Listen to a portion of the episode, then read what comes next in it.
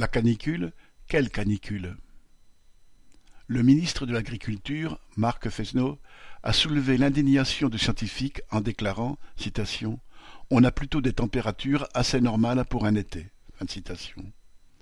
Ce représentant des lobbies de l'agroalimentaire entendait ainsi justifier la poursuite de la politique actuelle de subvention qui profite aux plus grosses exploitations agricoles.